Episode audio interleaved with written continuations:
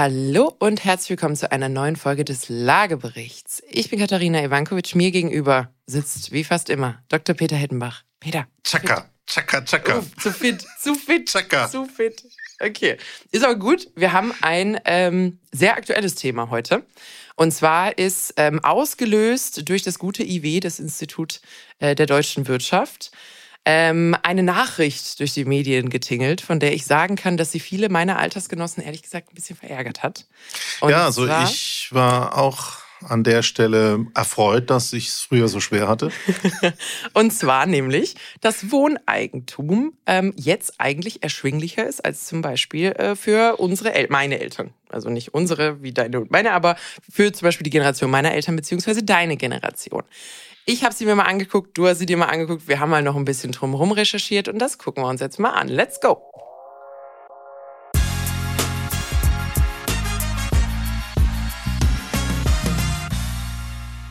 So, Peter, was sagst du denn dazu, dass früher nicht alles besser war? Oh, das muss ich jetzt mal überlegen, dass früher nicht alles besser war. Also vielleicht, vielleicht die ein oder andere Info zur Studie.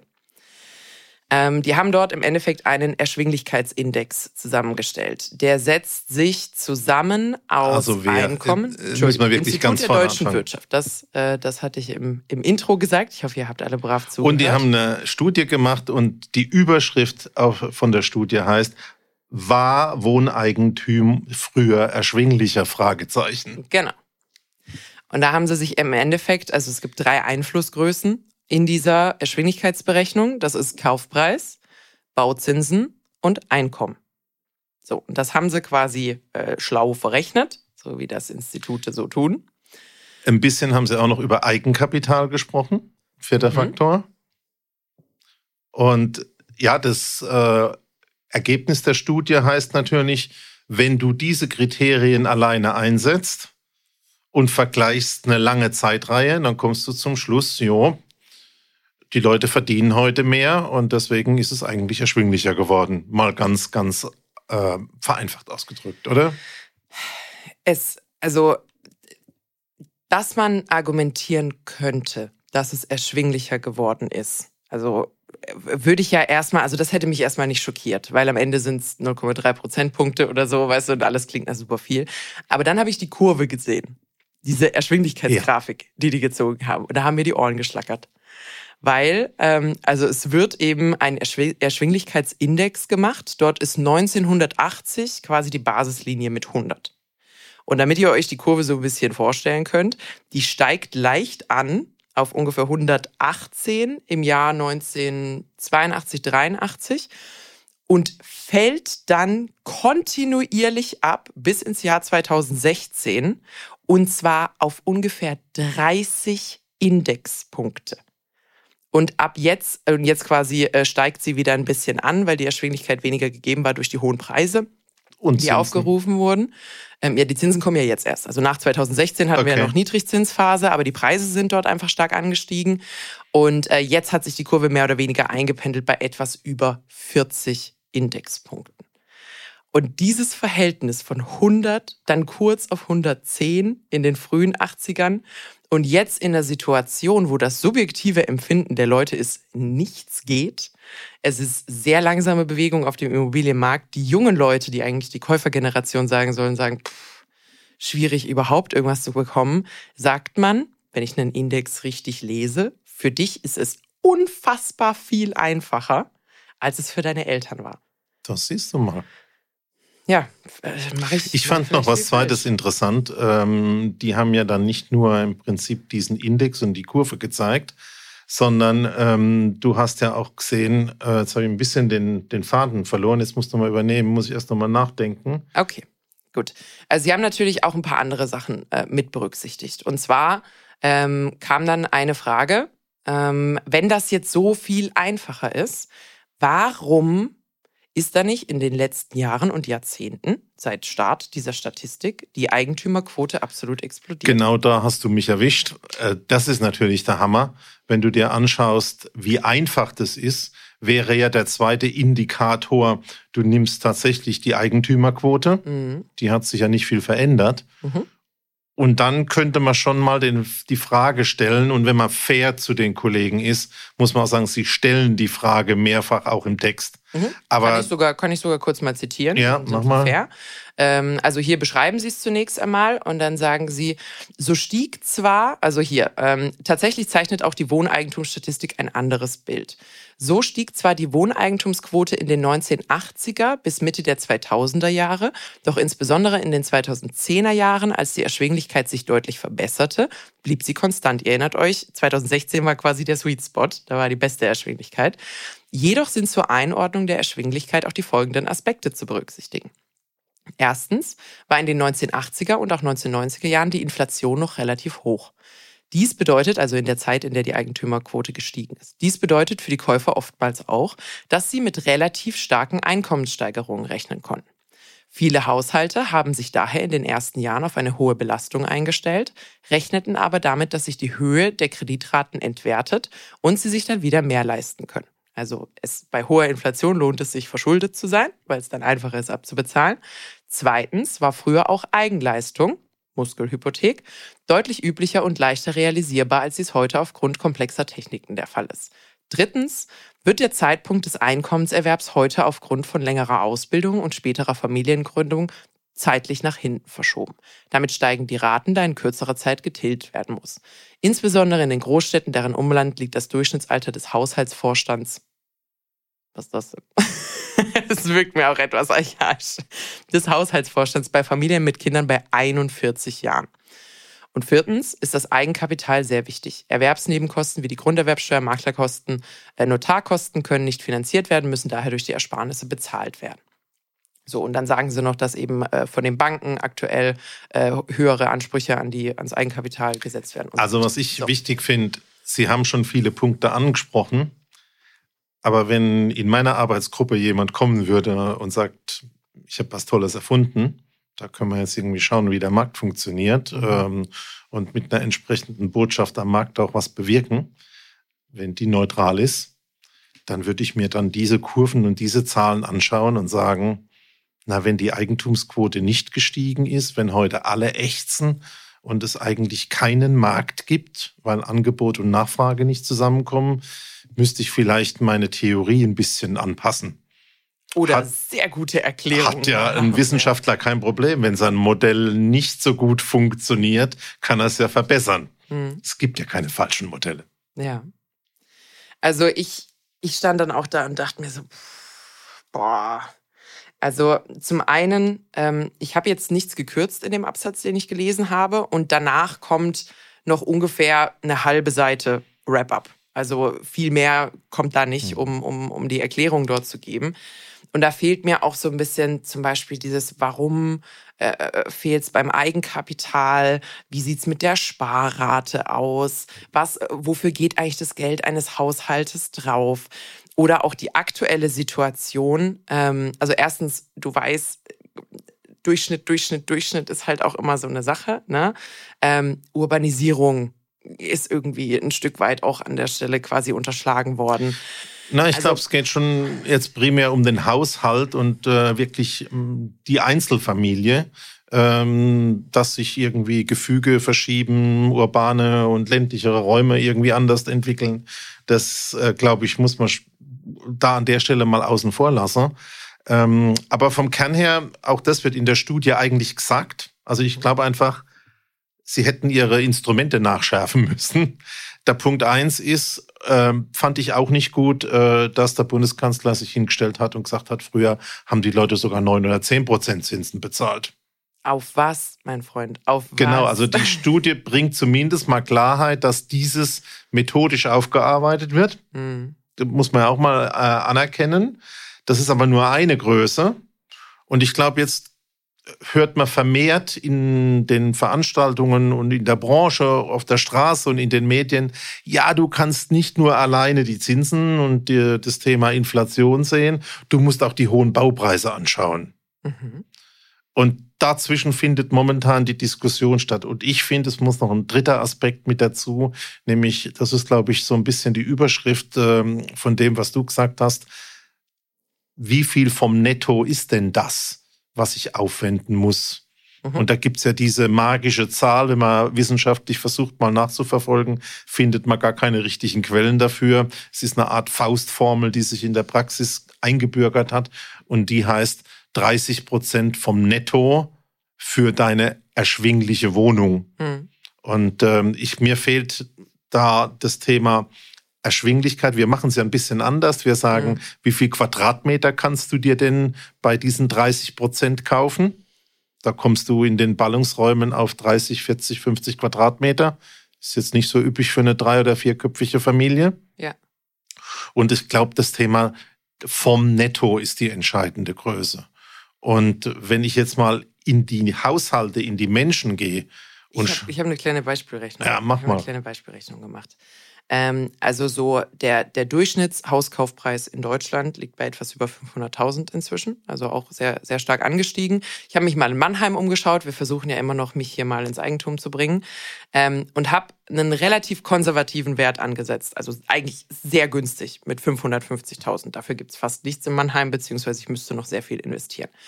In der Statistik übrigens auch von der IW wird genannt, dass nur 15 Prozent der Mieter Eigenkapital haben, äh, Eigenkapital von 60.000 Euro haben. Also das ist Peanuts, absolute Peanuts. Das heißt, ich bin mal mit 50.000 Euro rangegangen, was auch schon mehr ist als die meisten. Aber du haben. bist jetzt so sehr schnell drüber gegangen. 60 Riesen Eigenkapital ist schon eine Größenordnung aber nicht im Verhältnis zu dem, was die Banken von mir wollen. Genau, aber es ist keine Chance, damit die Finanzierung hinzukriegen. Richtig. Und auch nur 15 Prozent haben auch nur diese 60.000. Richtig. Und wenn also, du mir anschaust, wer 60.000 gespart hat oder einen Plan hat, wie er auf 60.000 äh, Euro kommt, da musst du ja sagen, da ist äh, absolut Durststrecke. Mhm ist auch also ein zweiter Faktor. Wir haben jetzt lange Niedrigzinsphase gehabt. Niedrigzinsphase ist schlecht für Sparer. Also wir hatten jetzt zufälligerweise eine gute Zeit, wenn du irgendwie in Aktien und sowas äh, investiert hast, aber nicht jeder hat das. Also so der Normalbürger, der ist halt trotzdem noch mit seinem Sparbuch unterwegs. Der Mieter. Der Mieter, genau. Das heißt, du kommst aus einer ziemlichen Durststrecke, was das Thema Sparen angeht. Also dein Kapital äh, hat sich da nicht unbedingt bewegt. Aber bleiben wir bei meiner Rechnung. Ähm, Vielleicht ein Ding zur, zur äh, Orientierung so ein bisschen.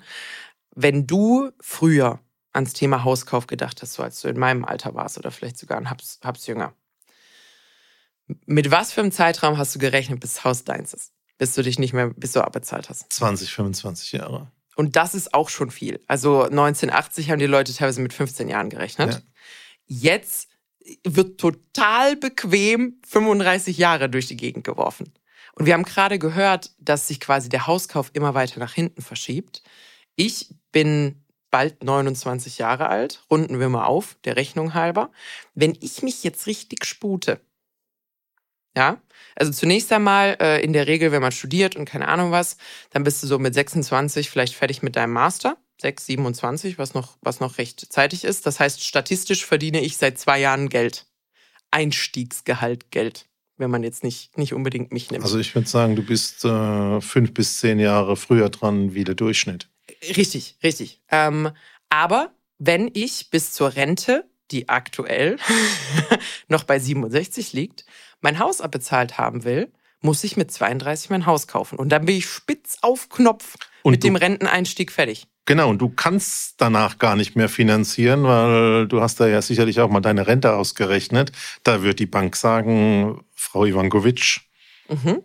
spare in der Zeit, dann hast du in der Not. Ja, und jetzt Achtung.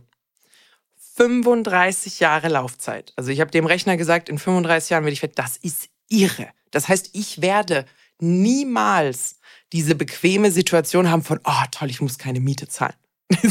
Das heißt, erst wenn ich später quasi schon äh, in die Rente rutsche, werde ich vielleicht, falls die Zinsen nicht nochmal angehoben werden und ich dieses Haus in der Zwischenzeit nicht mehr finanzieren kann, in die Situation kommen von, ich muss für dieses Haus quasi keine laufenden Kosten außer der Betriebskosten bezahlen. Genau, und deswegen war mir vorhin deine vorgelesenen Punkte, der vierte so wichtig, das Thema Eigenkapital, weil wenn du jetzt so ein bisschen an der Front hörst, kriegst du auch mit, es wird eine richtige Zweiklassengesellschaft entstehen, nämlich die, die erben mhm. und dieses EK, ich das sag mal, im Alter von 35 Jahren der Effekt zu, im, ja. im Skat liegen haben. Ja. Oder du hast dir die falschen Eltern ausgesucht. Mhm. Selber Und- schuld, wer nicht erbt. Ne? Ja. ja, ja. Ich sag's ungern, aber es ist so. So, also wir bleiben bei meiner Rechnung. 35 Jahre, also spitz auf Knopf, damit ich zur Rente eine eigene Immobilie habe, die dann wahrscheinlich das zweite Mal saniert werden muss und so. Fangen wir gar nicht erst an. So, 10 Jahre Sollzinsbindung, der Kaufpreis 550, Eigenkapital 50.000. Der aktuelle Zins, der hier gezogen wird, ist 4,31 Prozent. Grundsätzlich realistisch mit dem, was gerade los ist. Abbezahlt habe ich sie in 35 Jahren und zwei Monaten. Die Tilgung liegt dabei bei 1,22 Prozent. Das ist eigentlich schon zu wenig. Also unter 2 Prozent gibt mir gerade kaum eine Bank. Aber Achtung, meine monatliche Rate bis zum vorletzten Monat, also bis dann quasi nur noch der Restbetrag bezahlt werden muss, sind 2535 Euro. Wenn wir jetzt zurückgehen zu deiner Nettobetrachtung von 30 Prozent des Nettohaushaltseinkommens, sind das knapp 8000 Euro. 7000 7600 Euro. Netto Haushaltseinkommen. Und, wir- zwar jetzt in diesem Alter. Also du musst mit quasi der 30er-Wende diese Kohle als Haushalt haben. Und das komplett durchverdienen bis 65. Richtig. Es darf eigentlich keine, keine Ecke drin sein. Kinder sind kalkulatorisch nicht drin, weil wenn einer in Elternzeit geht, bricht, bricht das Haushaltseinkommen dort weg. Also ich, äh, die Rechnung geht für mich nicht auf. Und wenn wir jetzt mal kurz realistisch sein wollen, wenn ich wirklich ein Haus kaufen will, was in einem Zustand ist, dass ich es beziehen kann, dann sind wir eher im Bereich von 700.000 und dort lege ich 3.401 Euro im Monat hin. Da reden wir von mehr als 10.000 Euro netto Haushaltseinkommen. Statistisches Bundesamt.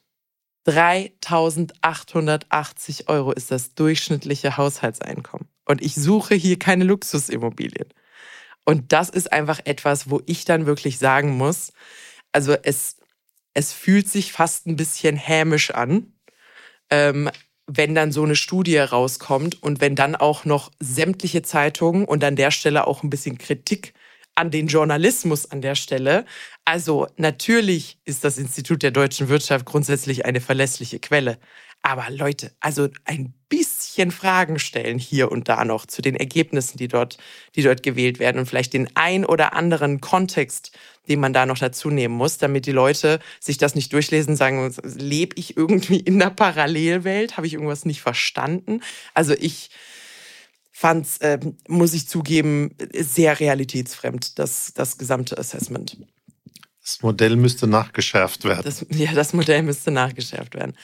Ähm, wir haben ja noch ein paar Dinge, über die wir, über die wir eigentlich noch nicht so wirklich gesprochen haben. Also eins ist jetzt, mit der Einkommenssituation ist es im Durchschnitt meiner Meinung nach nicht, nicht zusammenbringbar. Also die Erschwinglichkeit an der Stelle ist Und einfach nicht Das gegeben. ist da, wo wir auch erzählen, Markt ist der Punkt, in dem Angebot und Nachfrage zusammenkommt.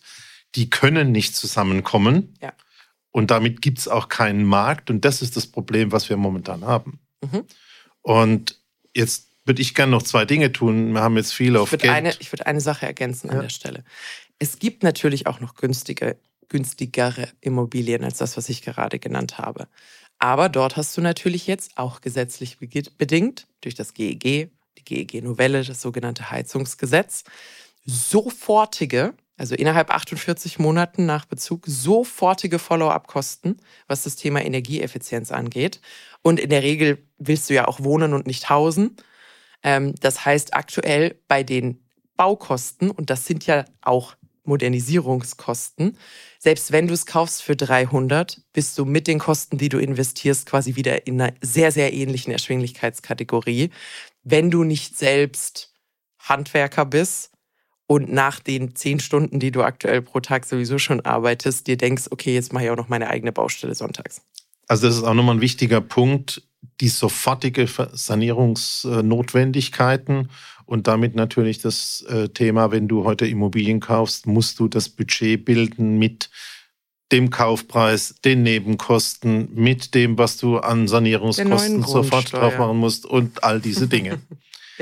Aber ich glaube, ähm, es ist der Punkt, wo man auch mal ein bisschen über die Leute nachdenken äh, muss, über Lebensstile und Lebensphasen. Du hast ja gesagt, äh, momentan, wenn, kommt ein Kaufzeitpunkt immer später, weil du brauchst für die Ausbildung lange und bis du überhaupt mal richtig Geld verdienst. Und da ist man im Regelfall gar nicht äh, mit 28 Geschäftsführer, ähm, sondern das bist du vielleicht mit 40. Hm. Der Haushaltsvorstand. Der, Haushalts der muss ja nicht ich, ich männlich sein. Haus, ich bin auch Haushaltsvorstand. Ja. Ähm, aber ich glaube, äh, fällt mir zumindest auf, wenn ich mit äh, auf Kongressen mit Kollegen eher aus meiner Alterskohorte rede, ähm, dass die dann gar nicht mehr verstehen können, dass die sagen, hey, junge Menschen verabschieden sich von diesem Thema, die eigene Immobilie. Die ja. sagen, also es funktioniert weder vom Einstiegspreis mit meinem Eigenkapital, wenn ich nicht geerbt habe oder Eltern habe. Es geht nicht bis zum meinem Rentenalter. Ja. In der Zwischenzeit darf nichts passieren. Du darfst nicht krank werden, du darfst nicht geschieden werden, du darfst eigentlich keine Kinder kriegen. Du brauchst zwei Verdienste. Mhm. Und dann hast du noch die Situation, dass du so viel arbeiten musst, dass du im Prinzip keine Freizeiten, keine Hobbys, keine, ich sag mal, keinen Spaß mehr hast. Mhm. Und dann kommt man natürlich zum Schluss, mache ich doch erst gar nicht. Aber auch, also einfach mal kurz realistisch betrachtet. Mal schnell zu der Kalkulation, die ich gerade gesagt habe. Also sagen wir mal, ich habe Geld. Okay? Also Geld ist jetzt nicht knapp, ich bin, ich bin dieser Vielverdienerhaushalt. Und ihr sagt mir, Sie können ein Haus kaufen, ein normales Haus, so rein Endhaus, was weiß ich was, ein normales Haus kaufen für 700.000 Euro. Da muss man erstmal bedenken, 2% äh, äh, Instandhaltung und so ein Zeug, darf man auch nicht vergessen. Für 3000, also für Wohnkosten von 3400 plus Nebenkosten. Was sind so Nebenkosten für ein Haus? Muss man wahrscheinlich aufrunden auf knapp 4000 dann, oder? Nehmen Größenordnung 3, 4 Euro pro Quadratmeter Wohnfläche bei 100, bei 100 Euro 300, 400, äh, äh, bei, bei 100 Quadratmeter 300, 400 Euro, bei 150 bist du auch bei 500, kannst du so also, auf, also ungefähr aufrunden auf 4000 Euro Wohnkosten. Ja. So. Selbst wenn ich das habe, frage ich mich doch, wenn ich eh vor meiner Rente nichts Positives, Finanzielles von diesem Haus habe, dann nehme ich doch diese 4000 Euro, zwack 2000 ab hol mir die schönste Mietwohnung in ganz Mannheim gemeinsam und leg die anderen 2000 einfach an. Muss kann, kann meinem Vermieter auf die Nerven gehen, wenn irgendwas nicht passt, hab die Sorge nicht, hab viel weniger Aufwand bei der Steuererklärung, muss keine Instandhaltung in der ganzen Zeit bezahlen, muss keine Grundsteuer zahlen, gar nichts. Das heißt, auch die Attraktivität, also selbst wenn ich es mir leisten könnte, das ist einfach kein attraktives Angebot. Und das, glaube ich, ist das Wichtigste. Die Rahmendaten, die passen nicht mehr zusammen. Du musst, glaube ich, wirklich vor dem Hintergrund sehen, wie lange bezahlst du an der Kiste ab und was ist das von deinem Netto? Ähm, also wie lange musst du das von deinem Netto bezahlen? Und der nächste Schritt ist, glaube ich, wirklich das führt von den Lebensstilen genau zu dem, was du sagst. Ich höre da öfter mal das Wort Krisenhedonismus, also dann mache ich mir in der Krise doch das Leben so schön, wie es geht mhm. und sage, der Traum gibt's halt, den Traum gibt's halt für mich nicht. Ich habe ähm sehr urbanes Thema, ja, wenn du äh, daheim ein Haus erbst, ist das was anderes. Wenn du von Oma Haus erbst und hast Geld, um in der Stadt zu investieren. Ich glaube, der Kern von den Lebensstilen heißt, es ist bitter, aber es ist eine Zweiklassengesellschaft. Entweder hast du Erbe oder du hast keins. Genau, Erbe oder halt äh, finanzielle Unterstützung aus der Familie. Ja. Also Geldspritze aus genau, der Familie oder eben nicht. Würde ich darunter zusammenfassen. Ja. Genau. Das heißt aber halt, wir sind weiterhin in einer Situation, die Tendenz niedrigere Eigentümerquote hat, weil die, die zwei, drei, vier, fünf Immobilien jetzt schon haben, die holen sich sechs, sieben, acht, neun, zehn. Das geht. Das wird auch in Zukunft gehen, wenn man möchte. Umgedreht Mietobjekte werden interessanter. Also man kann damit nicht jetzt automatisch den Schluss ziehen, Immobilien werden uninteressant, mhm. sondern es ist, äh, Absolut. du hast also schon mal. Mietobjekte unter Anbetracht dessen, ich kann, ich kann nur noch mal, noch mal äh, zitieren, viele ähm, Mieter sind gescheiterte Käufer, jetzt mehr denn je, oder verhinderte Käufer. Und das heißt, die Mietpreise werden tendenziell anziehen, werden, werden hochgehen. Heißt, Kapitalanlagen, äh, Zinshäuser sind an der Stelle, an der Stelle attraktiv. Und äh, Profis, das, das ist eine Sache. Also ich habe es beim, ja. beim Kapitalvermögensaufbaugipfel gesagt. Die Tendenz, wenn du da einen Markt hast, der für Private und für Kleine nicht mehr funktioniert, ist, dass es Marktteilnehmer, Profis gibt, BlackRock zum Beispiel, ähm, die dann eben kommen und aufkaufen. Und äh, da muss man eben einfach sagen, ähm, schön für diese Unternehmen, schön für die Anleger dieser Unternehmen, aus einem gesellschaftlichen Aspekt aber eben nicht gut, wenn ich die ersten Schritte des Vermögensaufbau an der Stelle so schwierig gestalte, dass quasi das Null auf eins, also ich habe kein Haus und möchte gerne ein Haus, ähm, nahezu unmöglich ist, aber das 100 auf 1000 deutlich einfacher oder das 5 auf 10. Und es wird ja auch damit das Mieten immer weniger erschwinglich. Und du hast ja auch schon oft genug gesagt, äh, Wohnen ist ein Grundrecht. Ja. Ich glaube, Städte werden auch kaputt gehen, wenn sie nicht, ich sag mal, sauberes Wasser, vernünftige Energie und bezahlbares Wohnen haben.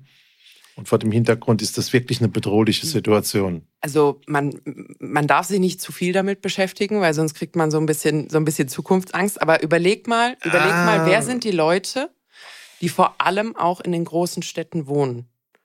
Das sind Studenten. Da sind Auszubildende. Wie soll denn ein, also wir haben ja Heidelberg hier direkt vor der Haustür, auch, also Mannheim ist noch ein bisschen einfacher als Heidelberg, aber auch nicht mehr günstig.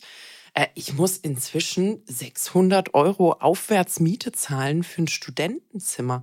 Welche Eltern können sich das pro Kind leisten? Das heißt, wir erzeugen wieder so ein bisschen eine Situation von, ich muss richtig rechnen, wie viel Kind ich oder Kinder ich mir leisten kann. Ich muss deren Ausbildung finanziell richtig einplanen. Das ist fast amerikanisches Modell. Das heißt, wenn die geboren sind oder in dem Moment, wo du schwanger bist, musst du eigentlich so einen Fonds anlegen zum, zum Besparen der späteren Studienkosten. Und also das, das ist einfach sowas, wo ich finde, gesellschaftlich wir wirklich wirklich ein Thema kriegen. Und eine letzte Sache, die habe ich nämlich letztens gelesen. Du hast vorhin gesagt, Krisenhedonismus. Und ich habe was Ähnliches gelesen, ähm, was sehr, muss ich sagen, besorgniserregend ist. Ähm, es wurde eine Umfrage gemacht, kurz nach dem Zweiten Weltkrieg, mit jungen Leuten, darüber, wie sie sich die Zukunft vorstellen. Und du musst mal überlegen, also die kamen frisch quasi alle aus einem Krieg raus. Und trotzdem waren diese Zukunftsperspektiven voller Optimismus. Also fliegende Autos und dies und keiner ist mehr krank und wir heilen alles Mögliche. Also so das so, wie man sich die Zukunft halt wünschen würde. Und diese Fragen wurden jetzt frisch, ähm, jüngst mit jetzt gleichaltrigen Leuten wie denen damals quasi durchgeführt. Und ähm, die sind nicht optimistisch. Und das finde ich aus einer gesellschaftlichen Perspektive sehr besorgniserregend, ähm, wenn im Endeffekt deine jungen Leute nicht an die Zukunft glauben, die für sie, die für sie bereitgestellt wird. Weil das hat natürlich einen Rattenschwanz von, warum sollte ich langfristig investieren, wenn ich an langfristig nicht glaube und, und all solche Dinge. Ouch. also da muss man den Medien auch ein bisschen Vorwürfe machen. Äh, bad News are good news. Ähm, das ist, glaube ich, ein gewisses Problem, was da auch reinspielt. Aber weißt du, was ich feststelle? Ähm, wir sind ja jetzt, äh, ist keine Diskussion mehr in der Krise. Mhm. Und äh, unseren Kollegen aus dem Neubau geht's sehr schlecht. Die werden das so nicht überleben. Da müssen nicht werden, also tun sie nicht. Also no jede Woche kommt News von irgendeinem, der genau. kaputt geht. Ja, ja. Und ähm, es gab ja jetzt äh, sowohl auch unsere äh, Hauptmesse in München und äh, im Herbst immer auch ganz viele Veranstaltungen und ich habe auch meine Vorlesungen ähm, und ich spüre aber, und das finde ich die gute Nachricht, dass die Leute sich jetzt das erste Mal, seitdem ich in der Immobilienbranche bin, und das ist 30 Jahre, richtig um Innovation bemühen. Die ganze Zeit hat man sich ja da nicht drum kümmern müssen. Wir haben auch gemeinsam Vorträge gehalten, wo wir immer festgestellt haben, man sucht Mitarbeiter und Bauarbeiter aus immer ferneren Ländern, die immer günstiger sind und das ist immer noch günstiger, wie Geld in, in Technologien zu investieren und Innovationen zu benutzen. Und ich sehe zumindest, dass es sich so langsam dreht und dass man also wirklich sich bemüht, nicht nur zu sagen, kann der Staat billiger machen, kann ich da Subventionen kriegen, wie geht denn das, sondern dass man sich wirklich überlegt, wie das Ganze funktionieren könnte, mit welchen Innovationen man arbeiten kann. Und das finde ich aber den positiven Aspekt momentan. Krisen fordern halt auch wirklich die Leute, mehr rauszudenken und zu arbeiten. Ein, 100 Prozent, was eigentlich schade ist, weil man müsste ja eigentlich antizyklisch arbeiten, wenn's, also gar nicht auf unsere Branche bezogen, wir sehen es über alle Branchen. Dass im Endeffekt in fetten Zeiten, wo Gelder ja. da sind, werden Boni ausgezahlt ohne Ende, aber es wird relativ wenig investiert, weil es könnte ja den Aktienwert und die Dividendenausschüttung und sowas negativ, negativ beeinflussen. Und dann in der Krise steht man da und sagt, aber wenn das Geld halt schon weniger geworden ist, dann wird es doppelt, dreifach, zehnfach schwieriger, dick zu investieren, um sich da quasi auch wieder rauszuholen. Und das ist so ein bisschen was, wo ich mir denke, also es ist nicht die erste Krise, aber so richtig lernen tun wirklich viele an der Stelle nicht. Inklusive, muss man sagen, ähm, dem, dem Staat an der Stelle. Übrigens, eine Sache, um jetzt, wir sind ein bisschen abgeschweift, um zurück zur Studie zu kehren. Was gar nicht genannt wurde, also ich habe es zumindest ähm, in, der, in der Kalkulation nicht gefunden, ähm, ich wusste nicht, wie stark sich auch die Kaufnebenkosten verändert haben. Also mal begonnen an dem Stück Kuchen, was der Staat bekommt. Na, also als ich da äh, angefangen habe, äh, waren wir in der Größenordnung bei 3, 4 Prozent und jetzt machen wir 10, 12 Prozent raus. Also da kannst du relativ grob sagen, das ist mal vier. Ja, ja. Weißt du, wann wir das letzte Mal bei 3% ähm, Grunderwerbsteuer waren. Also erst einmal müsste man das nach Bundesländern differenzieren und das letzte Mal bei 3% Grunderwerbsteuer zehn Jahre? Bisschen mehr, 2,6. Und jetzt sind sehr viele Bundesländer bei 6,5, 6, 6,5. also Verdoppelung in dem Bereich. Eine, das ist eine Verdoppelung und das erhöht ja den Druck auf die ähm, auf die, aufs Eigenkapital. Weil früher konnte man noch sowas machen, 100% plus Finanzierung, da waren die Banken noch ein bisschen in Partystimmung. Aber wenn du jetzt hinkommst und sagst, finanziert ihr mir die Kaufnebenkosten mit, dann wirst du mit, wirst quasi rausgekehrt aus der Filiale. Das heißt, das, das Kapital, was eh schon viel zu wenig da ist, wird halt jetzt auch noch mehr als früher belastet mit den Kaufnebenkosten. Und das ist so ein bisschen so diese, diese Nuance, muss ich sagen, äh, wo ich mir ein, ein Hubs mehr gewünscht hätte an der Stelle äh, in der in der Studie. Vielleicht, vielleicht ist das ja auch nur ein Exzerpt. Also man darf vielleicht nicht vergessen, das Ding ist drei Seiten lang. Ne? Also das, was veröffentlicht wurde, ist drei Seiten lang. Vielleicht gibt's ja irgendwo 150 Seiten, wo das alles aufbereitet ist und es ist nur noch nicht veröffentlicht worden. Ähm, den, den äh, äh, ich sag mal, Benefit of the Doubt können wir ja, können wir ja noch drin lassen. Aber ja, also alles in allem würde ich sagen, und auch das, was ich so aus dem, wir haben, mir haben sehr viele Leute geschrieben, wir haben auch Zuschriften bekommen, dass wir darüber sprechen sollen, weil die sagen, hey, das, das kann doch überhaupt nicht sein und, und ich, ich spinne doch nicht, also wir sind doch jetzt nicht alle irgendwie kollektiv am Halluzinieren, dass es, dass es schwierig ist.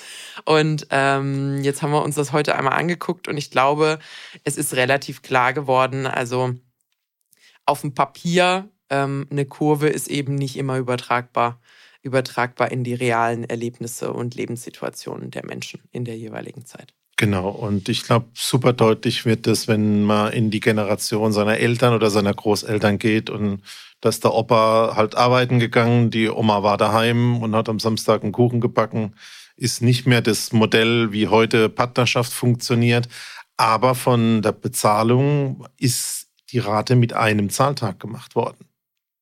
Nicht ja. mit zwei. Du und hast das Auto. Ja, und du hast ja, ja, das muss also natürlich auch noch sein. Ja, genau. Der Daimler, der musste ja auch noch her. Der gute Daimler. Aber ähm, ich glaube, da sind einfach die wesentlichen Einflussgrößen nicht im Modell drin. Das also, muss man nachschärfen. Definitiv. Und ähm, ich glaube, so die Kalkulationen, die wir beide uns jetzt angeguckt haben und auch die Dinge, die wir besprochen haben, man darf es gesellschaftlich nicht so weit kommen lassen, dass der wirtschaftlich sinnvollste, oder also Kinder müssen jetzt nicht wirtschaftlich sein, aber der oder der einzig wirtschaftlich sinnvolle Lebensstil Dink Double Income No Kids ist. Also ich, ich, ich sollte nicht und ich sollte auch nicht wählen müssen zwischen Eigentum und Kindern. Also, dass ich im Endeffekt so spitz auf Knopf finanziert habe. Du hast es vorhin gesagt, dass es nur mit zwei vollen Einkommen geht. Außer einer macht unfassbar Karriere und verdoppelt sein Einkommen nochmal. Dann kann ein Part vielleicht in Elternzeit gehen und quasi das gekürzte Elterngeld bekommen. Aber dann fällt man ja jetzt schon wieder in diese Obergrenze, in die neue des Elterngelds rein. Das heißt, es ist auf Null. Also, du machst aus der Familienplanung eine absolute Wirtschaftlichkeitsbetrachtung. Das kriege ich auch. Also ich bin ja in dem Alter, wo jetzt die Leute anfangen, Kinder zu bekommen. Ich krieg's aus meinem Umfeld mit.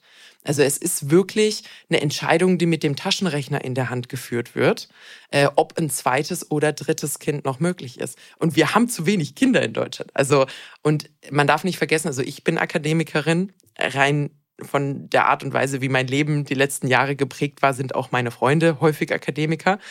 Also das ist nicht der Durchschnitt. Und die haben schon den Taschenrechner in der Hand und überlegen, hm, wie wird denn das? Also Nina, wir machen folgendes. Wenn du am Wochenende weggehst, kommst du vorher bei mir vorbei. Ich gebe dir meinen Taschenrechner mit. Ja. Und wenn du jemanden kennenlernst, mhm. weißt du, was du zu tun hast. Erstmal die letzte Lohnsteuerjahresabrechnung, oder? und gleich zum Taschenrechner. So, hör mal zu, Freunde. Wir müssen hier mal gucken, ob sich das hier rechnet. Nee, also, wie gesagt, ich meine, um meine Mutter zu zitieren, wenn die Kinder dann da sind, findet man immer einen Weg. das stimmt wahrscheinlich auch. Ähm, aber man darf eben nicht vergessen, also ich habe vorhin in der gleichen Statistik, äh, ich wollte mal gucken, wofür eigentlich Haushalte heutzutage ihr Geld ausgeben. Also es hat ja auch Habe ich auch gesucht. Hast du es gut gefunden? Nein. Nee, ich auch nicht. Also ich habe eine, ich habe eine Statistik gefunden, die können wir einmal kurz aufrufen. Das ist eine Tabelle, ist auch von Destatis. Ähm, da war quasi Art der Ausgaben, das sind aber hier Struktur der Konsumausgaben privater Haushalte im Zeitvergleich. Leider muss man sagen, der Staat ist sind die inflationsangepasst oder nicht? Ich weiß es nicht. Ich habe es leider nicht finden können. 1998, 2003, 2008, 2013, 2018. Also fehlt auch noch ein bisschen was. Aber Gesamtkonsumausgaben, das muss eigentlich, das muss eigentlich inflationsangepasst sein. 1998 2061 Euro, also relativ glatt an den 2000 dran. 2018 2704. Also schon ein ordentlicher, ordentlicher Anstieg, muss man, muss man an der Stelle sagen. Ähm, aber man hat jetzt nicht irgendwie eine krasse ähm, Verschiebung dort drin gesehen. Also deswegen muss ich sagen, bin ich da noch so ein bisschen, noch so ein bisschen, weil zum Beispiel Wohnen, Energie, Wohnungsinstandshaltung ging 1998 32 Prozent des Haushaltseinkommens drauf und jetzt sind es 33,5. Das kann, das, hm, also da muss sich in den letzten Jahren noch was getan haben. Das äh, passt für mich, passt für mich noch nicht so ganz. Ähm, und sonst muss man sagen, entwickelt sich das alles relativ stetig. Also Bildung hat sich verdoppelt von 0,5 auf 1 Prozent. Gaststätten, Beherbergungsdienstleistungen von 4,9 auf 6,2 Prozent. Aber so, also so, so ganz funktioniert die Statistik für mich ehrlich gesagt noch nicht. Naja, also ähm, ich sehe da Folgendes. Ähm, wenn du in Städten schaust, hast du 20 Prozent Eigentümer, 80 Prozent Mieter. Insgesamt hast du eine Eigentumsquote von 40 Prozent. Je nachdem, wie du die Haushalte da strukturierst in deiner Stichprobe, ähm, ist es natürlich schon sehr entscheidend, hast du da Mieter oder hast du Eigentümer drin.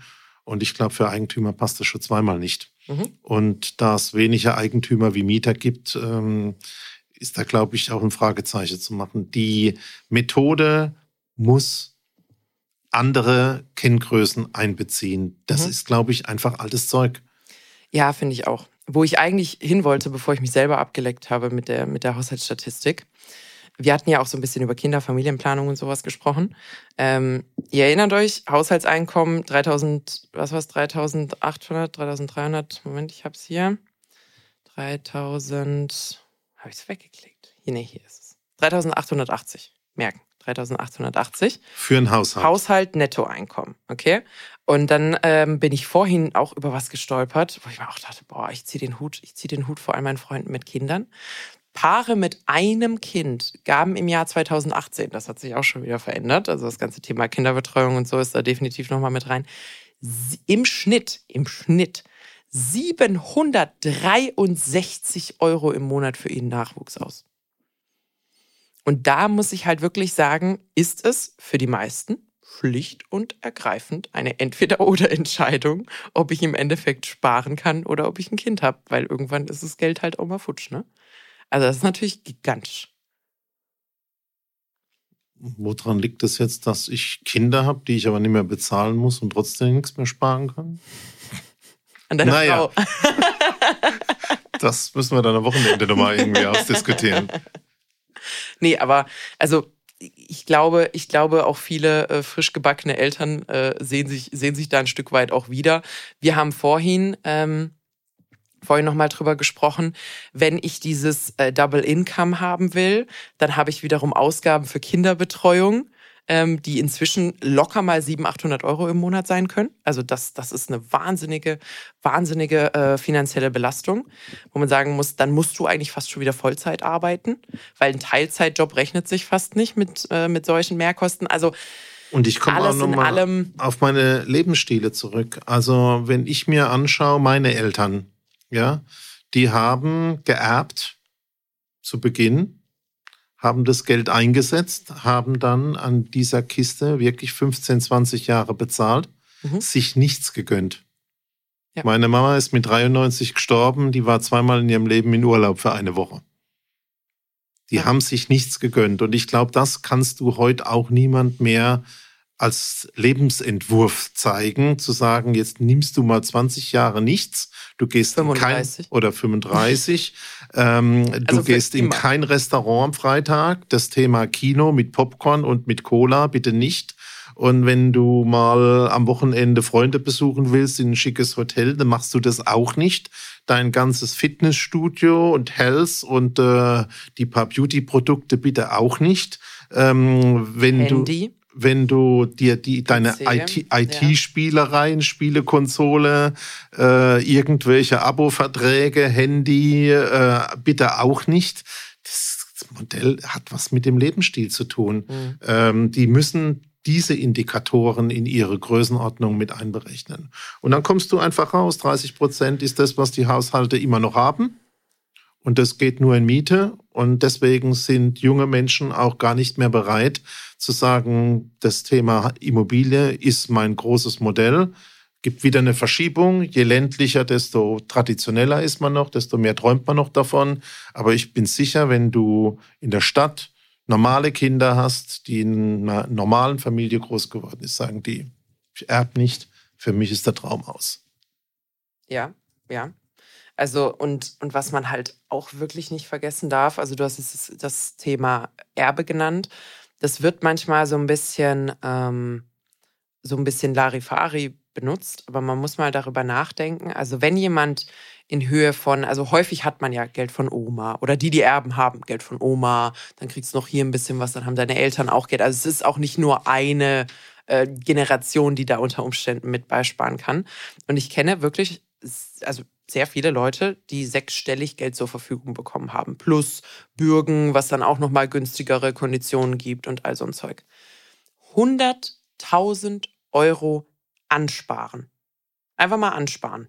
Also lassen wir mal kurz die Zinseszins-Thematik weg. Ähm, so gigantisch ist das nicht. Selbst wenn ich 1000 Euro im Monat zurücklege, brauche ich acht bis zehn Jahre. Und wer hat 1000 Euro von einem Einstiegsgehalt. Das heißt, wir haben jetzt auch wieder gelernt, du bist irgendwann mit 27 fertig, wenn du studiert hast, wenn du Ausbildung gemacht hast früher, aber dann ist dein Einkommen häufig geringer. Das und heißt, du, du nimmst nie Geld weg von der Sparsumme, weil dein Auto vielleicht kaputt war, genau, du sondern neues das muss brauchst. Un unantastbar sein. Ähm, und dann zehn Jahre später, wenn du 40 bist, sagt jemand wunderbar und jetzt finanzieren sie für die nächsten 35 Jahre. Ah, nee, geht gar nicht. Ah ja, gut, hm, ja, vielleicht stoßen sie die Immobilie sowieso in der Zwischenzeit ab und kaufen sich dann was kleineres barrierefreies. Das ist doch kein Traum. Das ist doch, das ist doch kein Traum. Und da muss ich sagen, also die Motivation wirklich bei sehr, sehr vielen Leuten bei mir im Umfeld ist gering. Und was man ab und an noch mitbekommt, ist, ähm, dass sich welche vielleicht was Kleines kaufen, was jetzt nicht unbedingt familienplanungskonform ist oder vielleicht so für die ersten Schritte, aber dafür ein bisschen neuer und barrierefrei. Und dann so ein Switch planen mit den Eltern. Dass man quasi sagt, okay, die Eltern leben äh, vielleicht jetzt im Haus Und ähm, irgendwann sind die dann alt und dann kriegen die die kleinere Wohnung, die aber barrierefrei ist und so. Aber auch das setzt ja voraus. Genau, und ich komme nochmal auf meine Lebensstile. Äh, und jetzt sind deine Eltern 50 Jahre in Suburbia groß geworden mit äh, Nachbarn und Sch ihrem Verein. Schmeichelhaft, meinen Kaff als Suburbia zu bezeichnen. Aber ja oh, es ist ja schon spät, äh, wir müssen auch Schluss machen. Ja. Ähm, und äh, ob du die dann so verpflanzen kannst. Ähm, ja, also es muss schon alles sich Fragezeichen. Sehr, sehr lokal abspielen. Ja. Also da baust du dann schon im Hinterhof, im Garten von deinen Eltern und äh, Change ist dann praktisch ja. auf dem Grundstück, ne? Ein Tiny House vielleicht, womit wir wieder bei, was ich glaube, Folge 2 oder sowas ähm, unseres Podcasts sind. Nee, also ich glaube, ich glaube wirklich Spaß beiseite. Es ist, es ist, glaube ich, sehr transparent geworden. Zahlen auf dem Papier, wenn man vor allem nicht alle Zahlen dabei hat, können eines sagen, aber ich glaube, es ist mehr als deutlich und wir haben es jetzt auch auf ein paar unterschiedliche Arten durchgerechnet, dass die Erfahrung und die Realität vieler Menschen und vor allem der Durchschnittsmenschen ähm, sehr, sehr anders ist und dass sogar die, die eigentlich so in den höher in den 10 Prozent, in den Top 10 Prozent der Verdiener und der jungen Verdiener vor allem sind, ähm, dort Schwierigkeiten haben, sich irgendwie gedanklich mit dem Thema Eigentum anzufreunden, beziehungsweise wie gesagt, es einfach auch nichts mehr ist, für was es sich lohnt, die jetzt nötigen Opfer oder für viele sich nicht lohnt, die jetzt dafür nötigen Opfer aufzubringen. Jo, The, the German Dream, the German Dream vom Häuslebauer äh, is dead. Momentan, ja. ja. Wir müssen also nachdenken, wie wir Angebot und Nachfrage wieder zusammenbringen, dass es überhaupt einen Markt gibt, denn das ist das Hauptproblem. Hm. Und, und wenn du Bundeskanzler wärst, würdest du sagen, hey, jetzt haben auch schon Leute zu 10% gekauft. Das finde ich erschütternd. Also da hat schon die zweite Komponente hoher Preis gefehlt und die ja. dritte Komponente, die wir heute rausgearbeitet haben, nämlich 30 Prozent vom Netto über einen erschwinglichen Zeitraum. Mhm. Lebensstil, Lebenshaltung. Hörst du, ja, ja. Hörst, hörst, du noch nicht mal richtig auf den Fachkongressen. Mhm. Deswegen mhm. haben wir heute, glaube ich, für unsere Zuhörer da wirklich einen Mehrwert geboten. Also du hast auch noch keine Theorie für, wenn du einen Zauberstab hättest, was du machen würdest. Doch, ich arbeite an was. Du arbeitest an was? Ja. Sehr schön. Dann bin ich mal Die, gespannt. Ähm, ich sage ja zu mir normalerweise immer, wer zu mir kommt, soll nicht mit Problemen kommen, sondern mit Lösungen. ja. ähm, ich glaube, neben dass wir Kosten reduzieren müssen etc., ähm, da muss man auch den Staat nochmal ganz klar ansprechen. 37 Prozent der Kosten sind Staatskosten, mhm. Staatsquote in den Baukosten. Da gibt es Spielräume, das kann man so nicht stehen lassen. Aber ich bin für technische Innovation und ich glaube, dass man Immobilien, ich habe ja mehrfach schon den Begriff gesagt, zum Kraftwerk umbauen muss, dass man Zusatzeinnahmen generieren muss dass es nicht nur mit Kosten senken auf der einen Seite, sondern Einnahmen erhöhen auf der anderen Seite ist. Und das hat was für mich, ähm, wo der Neubau hin muss, wo der Bestand hin muss. Und das sind Themen, an denen ich in meinem zweiten Leben arbeite. Das ist ja am 22.02.22 um 22.22 Uhr wegen dir anfangen konnte. Ja, ich habe noch eine, eine letzte Sache und äh, da gehe ich wohlwollend zurück in die Studie. Das ist so ein bisschen das Thema Förderung. Das gibt es ja jetzt gerade schon, auch Förderung für Selbstnutzer. Ähm, Sie haben hier also Ausblick und Handlungsoptionen, ist jetzt der letzte, der letzte Teil. Ähm, da, da, da, hier ähm, insbesondere der Zugang zu Eigenkapital ist ebenfalls zu berücksichtigen, auch vor dem Hintergrund später, späterer Familiengründung. Das ist das, was wir jetzt gerade gesagt haben. Nichtsdestotrotz verdeutlicht der Erschwinglichkeitsindex aber, dass sich die Lage für Wohneigentümer zwar deutlich verschlechtert hat, sie aber im langfristigen Mittel immer noch gut ist und sich am aktuellen Rand aufgrund steigender Einkommen bei leicht fallenden Preisen wieder verbessert. Also da reden wir von seit der Zinswende. Ähm, mit Blick auf die aktuelle Wohnungsbaukrise können somit Selbstnutzer ein stabilisierender Faktor sein, sofern die richtigen Rahmenbedingungen geschaffen werden. Mit der Ermöglichung von Nachrangdarlehen über die KfW, die als Eigenkapitalersatz genutzt werden können, ist die Bundesregierung einen richtigen Schritt gegangen. Zu bemängeln ist aber, dass die Einkommensgrenzen mit einem Beitrag, äh, Betrag von 90.000 Euro für eine dreiköpfige Familie immer noch knapp bemessen sind. Und äh, zudem ist zu kritisieren, dass solche Darlehen nach wie vor nur für besonders energieeffiziente Immobilien gewährt werden. Notwendig wäre aber eine Eröffnung des Programms für alle Neubauten. Und auch da würde ich sagen, nur Neubauten, weil da, da, kommt, da kommt mein aktuell nervigster Punkt. 90.000 Euro für eine dreiköpfige Familie sind zwei Einkommen, a 45.000 Euro. Das, das ist natürlich nicht wenig Geld, das ist in keinster Weise wenig Geld. Aber Neubau, egal ob super energieeffizient nach 40er Standard oder quasi noch dem niedrigeren 55er Standard, ist in keinster Weise leistbar aus so einem Einkommen heraus. Und das ist das, wo ich gerade immer wieder so, weißt du, was ein Venn-Diagramm ist? So die zwei Kreise, die sich überschneiden. Und dann hat man wirklich links hast du die, die quasi das Einkommen für die Förderung haben, rechts hast du die, die sich leisten können. Und die überschneiden sich nicht. Und das wird gerade bei so vielen Förderprogrammen gemacht, wo ich sage, liebe Bundesregierung, liebe Landesregierungen, bitte halt auch Förderprogramme schnüren, die mit der Realität irgendwie konform gehen. Weil zu sagen, sei bitte arm, aber hab, also, arm, oder sei bitte geringer verdienend, aber hab auch das Geld neu zu bauen, ist halt absolut absurd. Also das ist pro forma gefördert, aber die, die Schnittmenge, die sich sowas leisten kann, ist sehr gering. So, das war jetzt noch mein Faktor. Das heißt, da muss man wirklich sagen, also die Rahmenbedingungen müssen an der Stelle verändert werden. Das hat, das hat die Studie jetzt in ihren letzten, äh, fast letzten Sätzen nochmal ähm, noch ganz gut rausgearbeitet. Bin ich mal gespannt. Bin ich mal gespannt. Es gibt ja dieses äh, im, Rahmen, im Rahmen des Wohnungsgipfels, wie haben sie es genannt? Young for Old oder, oder irgendwie sowas, dieses Programm von wegen, junge Leute sollen jetzt alte Immobilien kaufen. Vielleicht kommt ja, kommt ja jetzt nochmal irgendwie neues, neues Fördergeld. So, lang genug gequatscht. Langes Thema. Ich glaube, wir haben es jetzt auch ein paar Mal zusammengefasst. Ich brauche es jetzt eigentlich nicht nochmal zusammenfassen. Ich glaube, long story short, ähm, an der Stelle vielleicht auch ein Appell an äh, unsere ganzen Theoretiker, Kollegen, ähm, dass man eben immer auch mal wieder gucken muss, gibt es vielleicht noch Einflussgrößen, die an der Stelle ähm, vielleicht noch fehlen oder sehr, sehr, sehr großen Einfluss haben auf das, was ich habe. Ähm, und vielleicht auch ein kleiner Appell an den Journalismus, dass man mal einige Dinge vielleicht auch hinterfragt. Aber andererseits muss man sagen, verärgernde äh, Nachrichten bringen natürlich Interaktion und viele Kommentare bringen viele Leser. Ist alles ein bisschen schwierig in der heutigen Zeit. Alles in allem leider heute keine besonders guten News. Also ähm, wenn ihr euch nur die Erschwinglichkeitsstudie anschaut, dann, dann, sind da vermeintlich gute, gute News drin und alles ist einfacher, als es das vor äh, 40 Jahren war.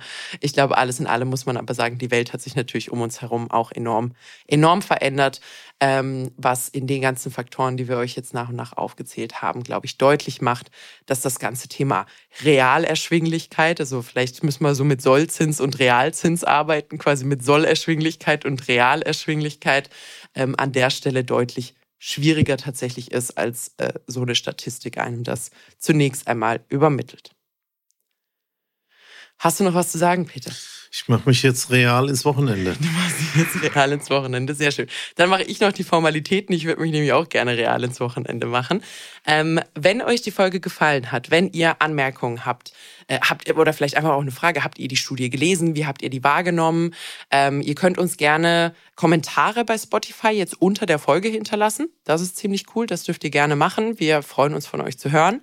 Ansonsten könnt ihr uns gerne schreiben, entweder auf LinkedIn, da sind wir Lagebericht der Immobilienpodcast, oder eben Peter und ich mit unseren persönlichen Profilen. Ansonsten findet ihr uns selbstverständlich auch als Lagebericht-Podcast auf Instagram. Wir freuen uns immer drauf, von euch zu hören, gerade wenn es solche Themen sind, die finde ich sehr berühren und sehr bewegen, wenn man, ähm, wenn man das liest und äh, betroffener ist eben von der aktuellen Situation. Ähm, wenn ihr ansonsten Verbesserungen, Anmerkungen, Folgenvorschläge, auch das, wie gesagt, ist uns natürlich auch eingeschickt worden. Ähm, da wissen wir auch immer, was wir an der Stelle für euch, für euch produzieren können. Lasst es uns wissen über die gerade genannten Kanäle.